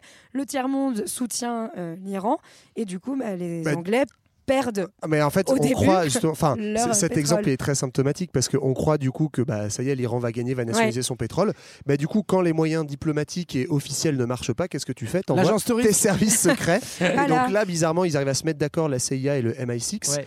euh, et en fait pour bah, tout simplement faire un coup d'État et virer ce premier ministre un peu gênant et en fait euh, arriver à se partager le gâteau. C'est-à-dire que les Américains finissent par dire au dernier moment, ok les British, on vous file un coup de pouce, mais par contre en échange, On vous n'avez plus le monopole moitié, parce que la. BP c'était que euh, britannique et maintenant on va prendre notre Mm. part aussi. JB Ça- Non, mais c'est ça en fait, c'est assez, euh, c'est aussi le symbole Malin. du changement de puissance dominatrice. C'est-à-dire que les Anglais à l'origine, ils voulaient pas faire un petit coup d'État, ils voulaient envoyer l'armée en fait. Oui, oui, C'était oui. tellement vénère. Et, euh, et c'est les Américains qui vont, qui vont dire on va la jouer plus soft, c'est la guerre froide, c'est un peu chaud avec les La Russes. CIA c'est Voilà. un peu à la mode, vous Voilà. allez voir, faites-nous On fait, confiance. on fait ça propre. D'ailleurs, ça s'appelle l'opération Ajax. Et C'était Et, euh, propre. C'était propre. Et Ça, c'est jamais su. Hein. Ils financent un coup d'État, donc ça, ça s'est pas su tout de suite. Ceci dit, ça a été très très vite suspecté, mais en gros, ils vont financer une opposition qui va remettre en place effectivement le, le chat, c'est un roi autoritaire euh, qui va accepter que, que les ricains se servent. Coup de Et donc, théâtre. les ricains, au passage, ils ont un peu poussé les Brites dehors. Les Mhm. Brites euh, Ouais. sont obligés, comme tu disais, Johan, Ils se font un peu avoir, hein, les le Brites, ils se font avoir là, ils se font avoir à Suez quelques années après. Ouais. À la, à la globalement. française, en somme. Voilà. Mais coup de théâtre, quand le chat revient, il dit bah en fait. euh, Mais le chat était pas parti. Quand hein, le chat n'est pas Il y avait là, plus de hein, pouvoir. Il y avait moins de pouvoir parce qu'il y avait ce premier ministre très populaire et Parce qu'il y avait eu démocratisation. En fait. Mossadegh est est le premier à être élu indirectement via le Parlement. ouais. Oui, euh, sauf que justement quand le, le chat revient ou revient pas, et ben il dit en fait euh, bah on- moi j'en veux aussi, je veux, je veux en garder une part et il dit pas euh, la nationalisation euh, c'est bon c'est fini Ouais. vous reprenez tout. Il dit Mhm. non non non moi j'en veux aussi et donc là on a un accord 50-50 et les Américains en prennent un petit peu parce qu'ils ont quand même aidé avec l'opération Ajax. Voilà Euh, les complots ça peut exister parfois oui ça c'était vrai c'était euh, c'était vraiment euh, on peut pas faire plus euh, complot que ça. mené. Euh, cette première rébellion de l'Iran va créer des émules dans le monde, d'autant plus que dans le climat des années 50-60, euh, bah, ça sent un petit peu les indépendances et il y va, va y avoir ça. une suite d'événements. Euh, on c'est- peut en balayer rapidement quelques Ouais, en fait, c'est la vague après justement 50 ans de euh, ces sept sœurs qui euh, exploitent sans laisser d'argent du tout sur place euh, les ressources. Bah, bizarrement, les pays qui commencent à avoir euh, des mouvements nationalistes et indépendantistes de plus en plus forts réclament euh, des nationalisations pour euh, garder leur richesse parce qu'ils savent que c'est une manne de développement énorme. Donc, on a euh, ça à Suez, on l'avait vu là avec le canal qui sert notamment à transporter du pétrole. Ouais, exactement. Euh, donc avec Nasser en Égypte qui nationalise le canal de Suez. Au Mexique, il y avait déjà une première vague de nationalisation, mais en fait qui avait mené à euh, laisser en place des compagnies étrangères pour l'exploitation. Bam, deuxième vague de nationalisation. On a ça en Algérie au moment où elle est indépendante, en Irak, en Libye, au Gabon, bref, dans plein de pays, en fait, ce- c'est l'État qui Ouais. reprend la Mhm. main. Mais rassurez-vous, il y a quand même malgré tout des On est entreprises- rassurés. il y a quand même des entreprises euh, euh, occidentales derrière qui Oui. arrivent à, à faire des accords. L'exemple du Gabon, on l'avait vu sur la France-Afrique, où officiellement, en fait, euh, le, le pétrole, il, est, il, est, euh, il appartient à l'État gabonais, mais en fait, il est exploité par Oui, l'État. oui. Pareil pour, euh, pour l'Algérie avec les accords d'Évian qui sont faits très favorables à la, à la France et qui garantissent euh, l'approvisionnement de la France en pétrole. L'Algérie, elle est obligée de favoriser les, les sociétés françaises. Et, euh, Sachant que la France voulait garder le Sahara au départ. hein, Oui, pour voilà. cette- pour cette raison-là. Mais donc, ouais, en somme, la, la manne pétrolière, elle reste complètement euh, aux, aux mains des Français. Après, pour certains pays, ça va évoluer, notamment en Algérie, hein, où ils vont quand même finir par affirmer Oui, une, dans les un années indépendance 70. vis-à-vis de la France. Mais, ouais. mais sauf que euh, avant qu'on arrive à une pleine redistribution, en fait, ça va surtout euh, nourrir une caste dirigeante dans ces nouveaux pays-là. Et la redistribution euh, se fait pas toujours. Alors, on va le retrouver sous certaines formes avec la, la Libye ou l'Algérie, où en gros, Mm. ça va servir à, à la mise en place d'une espèce d'État-providence. Euh, mais malgré tout, qui est quand même aussi qui fonctionne aussi sur la corruption et pas vraiment sur la Alors, transparence. on, on est dans une ambiance où on veut euh, revendiquer euh, ses, ses droits, c'est ce qui, est, ce qui est tout à fait normal. Les pays producteurs euh, commencent à se rebeller, euh, et puis, euh, comme ils ont un petit peu ras-le-bol des sept sœurs et de la gestion opaque des entreprises pétrolières, des gens d'influence, des prix d'achat imposés, ex- et- et- etc., etc., ils disent bah, nous aussi, on va faire notre cartel et on va faire le cartel des producteurs exportateurs de pétrole, l'OPEP. L'OPEP, c'est le Venezuela qui est à l'origine de tout ça, c'est qui pousse les autres pays producteurs à s'affranchir des Américains dans les années 60. Euh, création de l'OPEP, d'ailleurs, euh, je ne sais plus exactement la date. 60. C'est 60, ouais. 60, 60, ça. ouais. Tout à Donc c'est l'organisation des pays producteurs de pétrole, ça veut dire. Mhm. Exportateur, exportateur, Ah, exportateur, de pétrole. pardon. Ouais. Et euh, donc avec d'autres ministres du pétrole, celui du Venezuela, euh, l'Irak, l'Iran, Koweït et Arabie Saoudite créent cette organisation. Et euh, leur objectif, leur revendication principale, c'est de maintenir le prix du pétrole, non, du baril, excusez-moi, et Oui, de oui, pas modifier. euh, oui, c'est ça, sans, Sans- sans l'accord du demander pays producteur. Bah, Voilà. Donc l'idée, c'est de remettre un peu euh, l'État au centre, un peu plus en tout cas. reprendre la mainmise sur une ressource qui vient de leur sous-sol, ce qui est assez logique, mais qui fait beaucoup rigoler en 1960 parce qu'on voit pas bien pourquoi on partagerait. C'est vrai. Et puis surtout, ils ont très peu de pouvoir au début, en Voilà. fait. Et c'est seulement à partir de, j'anticipe un tout petit Bon, peu, mais du premier choc pétrolier, donc en 73, où là, ils vont avoir, euh, ils vont avoir un peu plus d'influence, mais pas parce qu'ils vont réussir tant à faire un coup de génie. C'est aussi là encore pour des raisons purement euh, géologiques. C'est que euh, le- les USA passent leur pic pétrolier. Mhm. Ça veut dire que à partir de cette, euh, enfin, c'est exactement en 71 qu'ils le passent. Ça veut dire qu'en fait, euh, ils, ils ont de moins en moins de ressources de pétrole. Donc en fait, ils savent que leurs ressources s'amenuisent, ils en produisent moins. En fait, avant, ils en produisaient de plus en plus chaque année. Là, la production décroît. baisser, ouais. Et donc, en fait, euh, c'est ça qui fait que ça va donner, d'un seul coup, ça va déplacer le curseur, ça va donner plus de pouvoir euh, à l'OPEP. Ça et un autre événement politique qui est la guerre du Kippour, euh, dont on a, on a, on a, on va vous oui. parler. Oui, on vient de vous en parler euh, récemment sur euh, sur le Israël-Palestine.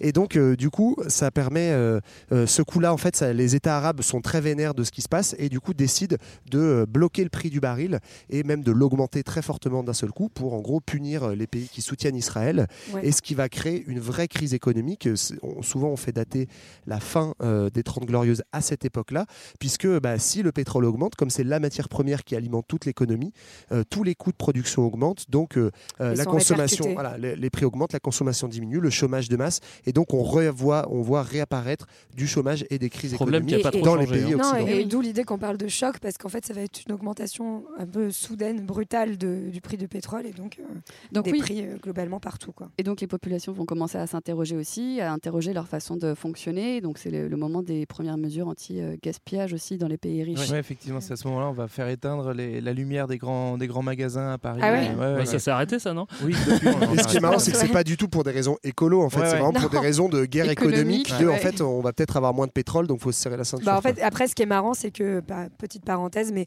l'écologie politique, elle commence à être popularisée exactement à, À ces années-là. hein. ouais. C'est vraiment début des années 70 en France, par exemple, que René Dumont commence à parler publiquement de l'écologie. Mais c'est pas un hasard, hein, parce qu'on prend conscience qu'en fait, c'est une ressource finie euh, euh, qu'on ne pourra pas exploiter en permanence, qui sera pas toujours pas chère, et donc il y, a- y a cette conscience-là qui. Alors, si ça vous intéresse, vous pouvez écouter le, le rendez-vous avec X sur la guerre du Kippour. Lui, carrément, il vous raconte que c'est les, les compagnies pétrolières ont, ont- ont vraiment euh, mis le pied dans la guerre du Kippour parce qu'ils avaient intérêt à ce que le prix du baril augmente très fort. C'est-à-dire que si, le, si le pétrole est plus cher, c'est-à-dire que les puits de pétrole américains qui étaient plus rentables le redeviennent. Et ça, c'est. Oui. Bon, après, il l'explique mieux que moi. hein, Non, mais, mais c'est écoutez-le. c'est effectivement lié à, à ce pic pétrolier donc euh, de, américain. Les réserves pétrolières sont, euh, américaines sont en train de décroître depuis 1971. On le sait, c'est officiel.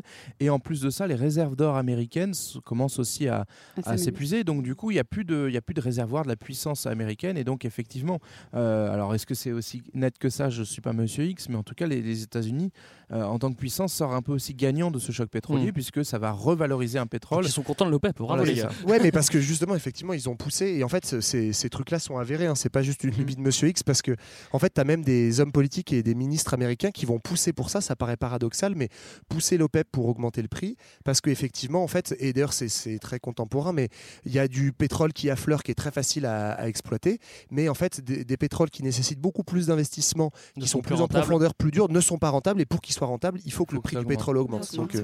Alors par la suite, on aura un deuxième euh, choc pétrolier. On va, on va, on va passer assez rapidement dessus, mais c'est vrai qu'on est toujours en Iran, on est toujours dans les mêmes zones, dans les mêmes zones. Bah oui, on non, a mais parce que là euh, où on a les, les très grandes, les, très grandes réserves, et, euh, et bah, du coup, c'est le moment de la révolution isla- islamique, comme tu l'as dit. Donc Khomeini prend le pouvoir.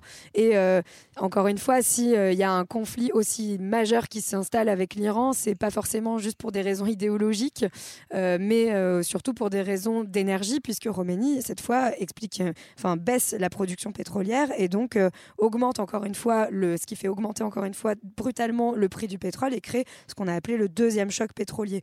Donc euh, euh, on entre vraiment dans un rapport de force économique euh, entre euh, un pays, l'Iran, et euh, le reste du monde, enfin et surtout les grandes puissances occidentales. Deux chocs pétroliers, ça vous a suffi? Bon, bah écoutez, c'est très bien parce que maintenant on va filer dans les années 90. On a des, on a d'autres événements qui nous attendent. Et ben voilà, la guerre du Golfe. ouais. On est encore, on est toujours dans la même région. c'est vrai le fait, c'est Golfe, c'est hein. terrible, ça fait très euh, complot, complot, mais en fait, c'est ouf que parce ça, que l'histoire, ouais, mais- l'histoire du Moyen-Orient. Enfin, d'ailleurs, tu le vois sur l'Irak. En fait, euh, globalement, tu as une guerre euh, dans ce pays euh, depuis. euh, Enfin, l'histoire du XXe siècle, c'est quasiment l'histoire de guerres permanentes, et elles ont toutes un lien direct ou indirect avec le pétrole. Là, cette première guerre du Golfe, c'est le petit voisin minuscule, hein, le Koweït, qui décide en fait d'augmenter soudainement, d'investir et d'augmenter sa production, ce qui plaît pas trop à Saddam Hussein à l'époque, donc le dirigeant de l'Irak, parce qu'il se dit bah merde, ça fait de la concurrence déloyale. Et euh, les États-Unis, pensant Saddam était à l'époque plutôt bien vu par les États-Unis, pensant que Oui, parce ils vont qu'il il avait un régime très stable, hein, donc ça Oui, les arrangeait. ça. Non, mais enfin, faut, dire les vrai. choses comme ça. hein. Il- et en fait, il se fait prendre au piège. Les États-Unis disent non, non, on va pas intervenir. Du coup, Saddam envahit euh, le Koweït et là, bam, euh, il se prend une, une Oui, guerre, parce- mais une guerre qui a été en fait euh, préparée pour ça, quoi. Après, il y a- bon, il y a toujours plusieurs facteurs malgré tout. Il y a Oui, oui, aussi bien des- revendications anciennes de l'Irak sur le Koweït et sur cette relation entre euh, l'Irak de Saddam Hussein et les États-Unis. Ça remonte dès les années 80 avec la guerre euh, Iran-Irak Iran-Irak, qui ouais. dure pendant 8 ans et dans laquelle les Américains Jouent distribuent coup- les armes contre l'autre, un peu des deux côtés parce que ça, ça leur permet aussi de tenir ces différentes puissances en main et puis de, de jouer un peu sur le prix du baril. Donc c'est pas effectivement juste des questions pétrolières, mais le pétrole joue une part Joue aussi, énorme oui. et sans doute la première motivation. Les années 90, c'est aussi la fin de l'Union sovi- soviétique. On sait qu'il y a pas mal de pétrole dans, dans ce grand pays. Bah, là aussi, ça Vendez tout Mais c'est la Ouais, fête ça. partout, en C'est la fête partout. ouais, c'est la Bérésina là-bas à ce moment-là, et donc euh, l'État n'arrive plus trop à contrôler quoi que ce soit, et c'est des, des personnes privées qu'on appelle des oligarques qui, euh, Qui sont des anciens apparatchiks d'ailleurs souvent, c'est assez marrant. Ah ouais c'est Ouais, des anciens grands fait. cadres Ouais. du, du, euh, du Parti communiste qui savent qu'il va y avoir une nationalisation et donc qui se placent gentiment. Quoi. Des petits Voilà. d'initiés, tu veux dire. Voilà, tout à qui fait. récupèrent euh, tous les, les puits de pétrole pour une bouchée de pain, pour rien Ouais. du tout. Le plus connu, c'est euh, Ouais. qui, euh, qui a passé pas mal de temps en prison parce que Poutine n'a pas été très très content de, de- de ce genre de move de, de la part des oligarques. Mais là-dessus, en, en vrai, on peut le comprendre. hein. Tu sais, Ouais. c'est-à-dire que tu as, tout le pétrole qui, qui est vendu aux, aux compagnies. euh, Enfin, tu vois, je, je- Ouais. Après, après la vraie raison de compréhensible, l'emprisonnement de Khodorkovsky, c'est pas du tout ça. C'est juste qu'il avait des velléités politiques Oui, contre Poutine. que- Ah, en plus, ah bah attends, Ah ouais, ça fait un peu beaucoup, hein, là, les quand gentils et les méchants. Quoi. Mais je vous conseille, il y a un documentaire passionnant qui s'appelle euh, Khodorovsky, justement, euh, et qui vous raconte tout ça en détail. Euh, deuxième guerre du Golfe, bon. euh, Ah, toujours Bah, rebelote, quoi. Ouais, rebelote, Ouais, pour le hein. coup, enfin, sauf que c'est de Plus plus en proche plus de nous, grossier, hein. quoi. C'est qu'on s'emmerde de moins en moins à le- justifier les trucs, quoi. Donc, en septembre 2001, euh, l'attaque euh, sur le World Trade Center, entre autres, aux États-Unis. Donc, on en veut à Al-Qaïda, euh, fondé par un Saoudien qui s'appelle Oussama Ben Laden, qui est sans doute caché en Afghanistan, mais on va plutôt envahir l'Irak. Oh, c'est tous les mêmes, non Ouais. Et donc voilà, ça permet aussi de, de régler les bails. Euh, le, le fiston Bush reprenant la suite de- du papounet. Est-ce que pour les années 2000, on- quelqu'un veut parler d'un autre pays euh, Non, mais peut-être il y a un truc qui est marrant, enfin parce qu'il y a le Venezuela notamment, euh, Chavez en fait va beaucoup utiliser euh, la, la nationali- enfin le Ouais. pétrole national pour euh, faire un contrepoids à la puissance américaine sur le continent Et pour américain. financer tout, toute et sa pour financer tout son programme. ailleurs. Ouais. Mais ce qui est très intéressant, là aussi j'anticipe un tout petit peu, mais c'est qu'on voit que beaucoup des voix dissonantes en fait dans le monde après la Seconde Guerre mondiale, si on prend, je prends trois exemples, c'est tu prends Chavez au Venezuela, tu prends euh, la famille euh, As- euh, Assad en Syrie et tu prends, comme il s'appelle en Libye, Kadhafi. Ouais. En fait, à chaque fois, c'est des pays où il y a une, un- beaucoup de pétrole, du pétrole national. Donc, c'est des gens qui peuvent se permettre, parce qu'ils ont une puissance économique, Ouais. de faire un modèle dit socialo-nationaliste, tiers-mondiste, etc.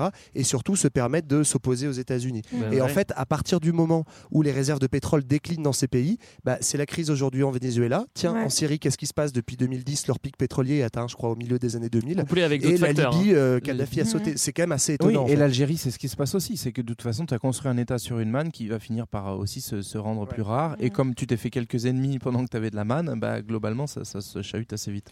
On vient donc de traverser le XXe siècle en regardant l'histoire à travers le prisme du pétrole. Moi, je trouve ça personnellement très très intéressant. On attaque maintenant la dernière partie et promis, on va pas parler de géopolitique. Autre regard sur le pétrole. Ah, on l'a compris, le pétrole a été l'énergie reine du, du 20e.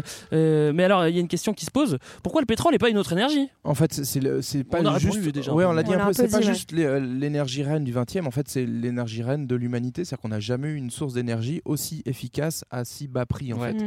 Et donc, Parce ça explique Le même prix que l'eau, quoi, tu vois. Oui, c'est même cher. moins cher que l'eau. En fait, euh, enfin, ça dépend si tu bois de l'évian ou si tu bois de, de l'eau du robinet, c'est Oui, moins cher. oui, en effet. Mais euh, globalement, en fait, c'est c'est une énergie qui reste pas chère, quoi qu'on en pense sur les ronds-points. Et donc, euh, du coup, ça explique aussi le bouleversement énorme. Pas, pas, pas tout seul, bien sûr, il y a l'industrialisation, bien sûr, la colonisation, bien sûr, il se passe plein de choses. Mais globalement, le pétrole euh, transforme totalement le monde des, des 150 dernières années et explique aussi un peu cette accélération de l'histoire par rapport au siècle Bah, précédent, euh, où on était sur des technologies beaucoup plus stables. Et c'est ce qui explique tout le, tout le changement de nos modes de consommation globalement. Et, ce qui c'est au cœur de toutes nos réflexions sur nos changements de mode de vie et de consommation actuellement. Euh, autour de, de cette disparition, de la prochaine disparition de cette source d'énergie. Parce que le pétrole, c'est ce qui a donné la puissance à l'homme, c'est ce qui a euh, accéléré la société, c'est ce qui lui a donné une force de, de, de, Et de c- frappe et euh, Et c'est ce qui, a, ce qui a fait de nos sociétés des sociétés hyper mobiles aussi. Oui. Enfin, je veux dire, euh, qui permettent euh, de ouais. parcourir le monde tout le temps tout très, non, mais, non, mais très, très vite, enfin, que ce soit la mobilité à l'échelle d'une métropole, je veux dire, d'être capable d'aller travailler à une heure de chez toi euh, tous les jours ou euh, d'être capable d'aller en voyage, euh, je sais pas combien Pour un de fois par, à des milliers de par année, etc. Et de Enfin, manger, voilà. Ce qui est euh, très Toute marrant, notre sur- société de loisirs est fondée Ce qui est très marrant sur ce truc de la puissance, c'est que tu as aussi des historiens qui font un parallèle pas si tordu que ça entre euh, l'essor du pétrole, enfin du charbon et du pétrole, et euh, la fin de l'esclavage. C'est-à-dire qu'en fait, Oui. Ouais, avant, c'était quand même la puissance, c'était l'énergie humaine jusqu'à la révolution industrielle qui était le- la principale source de puissance. C'est-à-dire que on est passé d'un modèle où on exploitait son prochain, on exploitait l'homme, à un truc où on Ouais, exploite oui, des, des réserves naturelles. Et c'est vrai que la dé- la- l'interdiction de l'esclavage dans la plupart des pays, elle intervient au moment Oui, de cette bascule où on développe la machine à vapeur et les puits de pétrole. C'est assez D'ailleurs, fou, un quoi. litre de pétrole, c'est 10 esclaves pendant une heure. Quoi, tu Et vois, mais, du coup, ouais. mais du coup, ça fait vachement réfléchir aussi sur euh, humanisme et écologie, comment tu tiens ces deux trucs ensemble dans des sociétés dites développées, où en fait, bah, si tu as besoin de puissance euh, et que tu pas envie d'exploiter euh, ni des esclaves, ni euh, de l'énergie euh, fossile, comment tu fais quoi? Bah, je me demande trop, euh, quand il y aura plus de pétrole, euh, si je ferais partie plutôt des esclavagistes ou des, ou des, des esclaves. Ouais. Tu te poses la question, c'est que c'est bah, Si tu allais un peu plus souvent à la salle comme Greg, tu aurais une bonne force physique et tu esclave. Merci. On va euh, rester potes, Greg. hein. On en a parlé aussi, du coup, le- l'industrie pétrolière, c'est elle qui va financer le, et structurer le capitalisme moderne, notamment Rockefeller qui va renflouer la City à plusieurs reprises au, au tournant du XXe siècle quand elle se casse la gueule. Il nous faut des liquidités pour éviter que le marché financier s'effondre. Et ben en fait, on va aller voir euh, ceux qui ont euh, cet argent-là, et donc c'est les pétroliers. Donc euh, il y, a, il y a du coup un lien direct aussi entre Ouais, et pétrole et puis finance. l'argent de Rockefeller aussi, c'est lui qui a battu les deux plus grandes, une, Mm. deux des Ça, plus grandes banques ouais. de, Ouais. de, de Wall Street, euh, la Citibank et la Chase, c'est des banques de Rockefeller. C'est les banques du pétrole en fait. Et c'est Ouais. des banques qui Ouais. ont, commencé avec le pétrole. Donc ce enfin, que montre bien, euh, on l'a pas cité, mais on s'est beaucoup appuyé sur ses travaux. euh, du coup, le nom m'échappe. Mathieu Ozano. Manu- Mathieu Ozano qui voilà, fait vraiment le, le lien hein. entre. On le salue, on l'embrasse. et on le remercie parce qu'il nous a fait un beau, un beau morceau. Ouais. Ce lien entre voilà, la, la puissance euh, énergétique, mais aussi la puissance euh, financière. Euh, on peut peut-être retourner un, un petit peu à la géologie parce que le monde des idées, tout ça, enfin tout ça c'était le monde des idées. hein. Moi je préfère le, concret, la science. Ouais, ouais, terrain. Bien creuser la Est-ce que le terre. Pétrole un c'est infini. On l'a dit, non mais ça, me- ça me rend triste, on était tellement puissants avec le pétrole. Bah ouais, non, mais Oh. effectivement, en fait, ça- le pétrole, comme on a expliqué, euh, c'est une énergie fossile, donc il vient de la fossilisation d'êtres vivants. Et euh, en fait, euh, une fois qu'on a tout utilisé, bah, ces êtres vivants, bah, c'est terminé. Quoi. Euh, ça va être nous les Bah, prochains ça met dans des 100 millions d'années en fait. Donc, euh, Voilà. Vous serez le pétrole de demain. Voilà. waouh. Alors tu le, veux dire que si, si on distille des gens, on arrivera à en tirer une huile qu'on pourra mettre dans nos voitures Trop bien. ça serait génial. Il y a des chances. Le, le pic pétrolier mondial, il est un peu difficile à estimer, mais bon, on- Oui, il bouge, est probablement passé. Hein, Mais, soyons- euh, soyons ce qui est marrant, c'est que les, les, les estimations les plus optimistes, bizarrement, viennent des compagnies pétroliennes. Bah et, oui. et elles situent ça en 2040. Donc, c'est pas non plus hyper loin, c'est dans 20 ans globalement. Ouais, C'est-à-dire que qu'on Ouais. l'ait passé ou pas, de toute façon, c'est la fin. quoi. Oui, c'est ça. De toute façon, c'est la fin. Euh, après, c'est sûr que c'est toujours un espoir de le repousser avec des nouvelles découvertes. On va, on va chercher des, des pétroles euh, plus, qui sont plus, euh, plus difficiles à, à aller chercher. Et puis aussi, on peut se dire, bah tiens, on va changer d'énergie. C'est ce qu'on appelle la transition énergétique. C'est-à-dire, on dit, ok, on laisse tomber le pétrole, on va développer de l'énergie. Alors ça, on est tous d'accord avec ça et on, on, on espère que, que, que ça va se passer. Sauf que pour l'instant, en fait, les énergies renouvelables s'additionnent au pétrole et en fait, elles, elles font pas baisser la, la, La Ouais, consommation d'énergie. c'est hyper intéressant. C'est plutôt flippant. Ça fait ouais, ça fait euh, quoi, peut-être 20 ans qu'on utilise vraiment de plus en plus massivement les énergies dites renouvelables. Et en fait, on se rend compte qu'aujourd'hui, pendant ces 20 ans, le- la consommation de pétrole, de nucléaire a continué Ouais. d'augmenter. C'est Tout ah bah augmente, tiens, en fait. Encore plus de puissance. Enfin, c'est vraiment genre Oui, le mais- capitalisme. euh, Mais fou, parce qu'en fait, euh, Mais notre oui, mais confort parce aussi. que la, la- la conversion au capitalisme, euh, elle, elle continue dans plein d'États et que euh, de toute la, la consommation et d'énergie, elle, elle ne fait qu'augmenter de tout, enfin, Ouais. partout, quoi. Notamment en Chine, c'est- ouais, Oui. notamment en Chine. Mais c'est vrai que c'est aussi euh, euh, notre confort. hein. C'est-à-dire que euh, si on a autant de confort, c'est parce qu'on a, on a du pétrole et, et de l'énergie. hein. Ça, c'est, ça, c'est évident. Euh, quel avenir pour le pétrole? Quel avenir pour l'humain? Quel avenir pour la planète? Tant de questions euh, que la fin de- du pétrole nous pose. Et ben nous, on va poser cette question à Jean-Baptiste.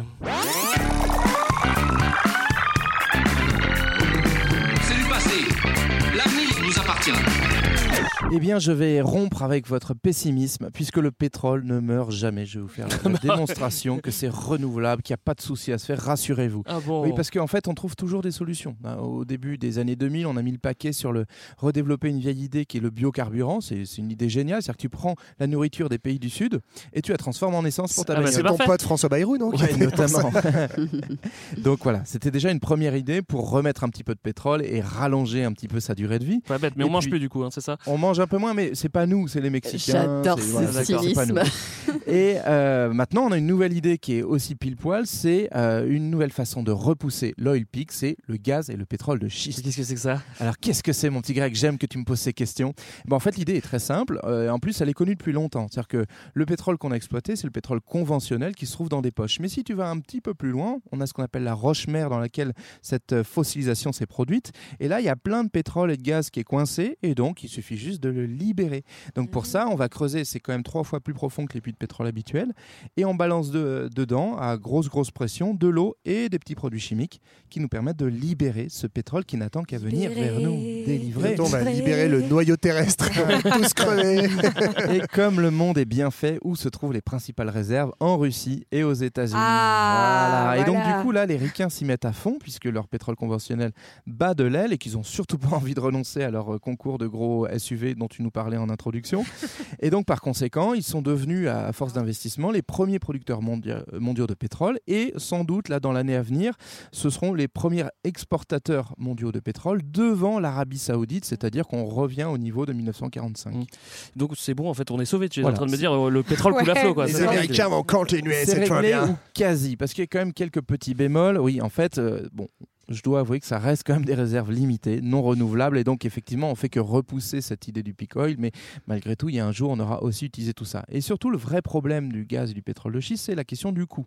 Alors, bon, pour les hippies qui nous écoutent, il y a la question du coût environnemental, bien sûr, quand on à forte Bon. pression de l'eau et des produits On chimiques juge pas. hein. dans le sol, peut-être que ça peut un peu polluer. Ça, ça a aussi des petits impacts aux États-Unis, on l'a vu, un, risque sismique puisque ça a déclenché des séismes et des glissements de terrain. Bon, c'est pas de bol, faut juste pas habiter à côté, mais voilà, il suffit de Ouais, s'arranger un petit peu. Et puis il y a surtout le vrai coût, celui qui nous intéresse nous les capitalistes, c'est-à-dire le coût économique. Euh, alors le, le- le gaz et le pétrole de schiste, c'est pas si cher que ça à exploiter. En gros, tu, tu balances de l'eau à forte pression, ça sort tout seul. Le souci, en fait, c'est que c'est des toutes petites poches et donc il faut forer en permanence et donc du coup investir en permanence pour plein de petits forages Mmh. et c'est là où ça commence à coûter cher. Et donc on retrouve un vieux problème qu'on avait soulevé tout à l'heure, c'est rentable que si le cours du baril est assez élevé. D'où des petites manipulations actuellement de l'OPEP pour faire en sorte de produire moins et de permettre une augmentation de ces prix-là pour euh, euh, pouvoir aussi exploiter le gaz et le pétrole de schiste. Donc, si on résume, en gros, du pétrole, il y en a, il y en a plein. Il y en aura pour tous ceux qui ont les moyens. Et pour tous les autres massifs qui nous écoutent, on vous conseille de vous remettre au vélo. Voilà. Merci Jean-Baptiste. Merci à tous. C'était notre épisode sur le pétrole. On espère que vous avez appris des choses quand même. C'est, c'est, euh, ça, ça vous peut vous permettre de réviser aussi toute l'histoire du XXe siècle à, travers le, Mhm. le- à travers le pétrole. Euh, nous, on se retrouve dans deux semaines pour un autre épisode et on va se quitter en musique. D'ici là, vous pouvez nous retrouver sur les réseaux sociaux ou ailleurs. Vous pouvez même nous téléphoner hein, si vous avez notre numéro. Ah, si vous l'avez pas, ça va être plus dur. Ah bah ouais, faites pas les malins. Et on va se quitter en musique, mon cher euh, Johan. Ben oui, si vous n'avez pas encore sauté par la fenêtre ou pris du Lexomil, vous pouvez peut-être calmer vos angoisses sur la fin du pétrole et la fin du monde en plongeant dans l'ambiance psychédélique des années 70 où le traumatisme du premier choc pétrolier a rendu certis- certains artistes un tout petit peu débranle. Salut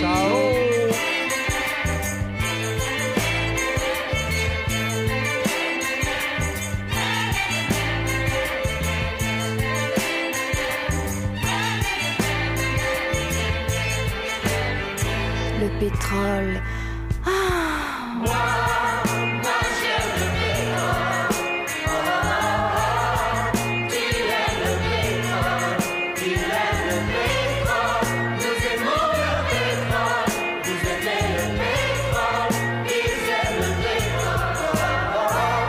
Ça, le pétrole.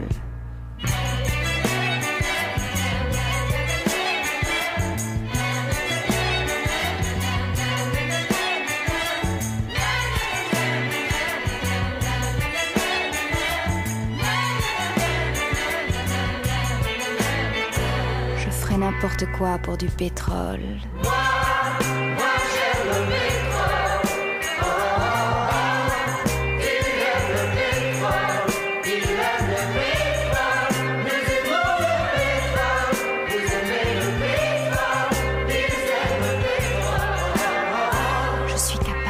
Tout pour du pétrole.